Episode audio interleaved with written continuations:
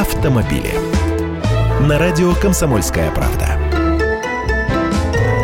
Здравствуйте. Гаишники провели опрос, готовы ли граждане сообщать в ГИБДД о нарушениях правил дорожного движения другими участниками этого самого дорожного движения.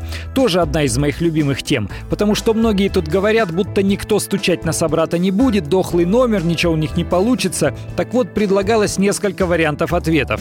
Готовы сообщать при условии легкости подачи такого обращения, либо без всяких условий. Не готовы, потому что это не поможет, на это нет времени.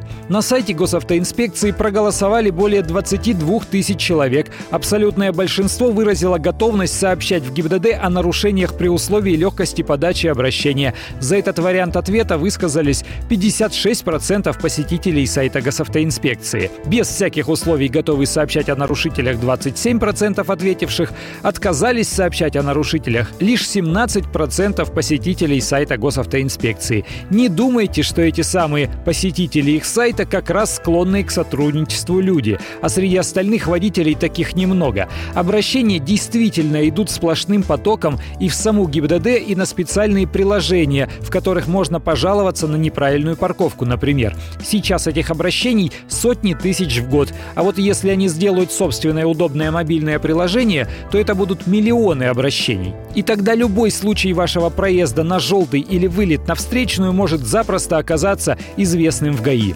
Я Андрей Гречаник, автоэксперт «Комсомольской правды». С удовольствием общаюсь с вами в программе «Дави на газ» по будням в 8 утра по московскому времени.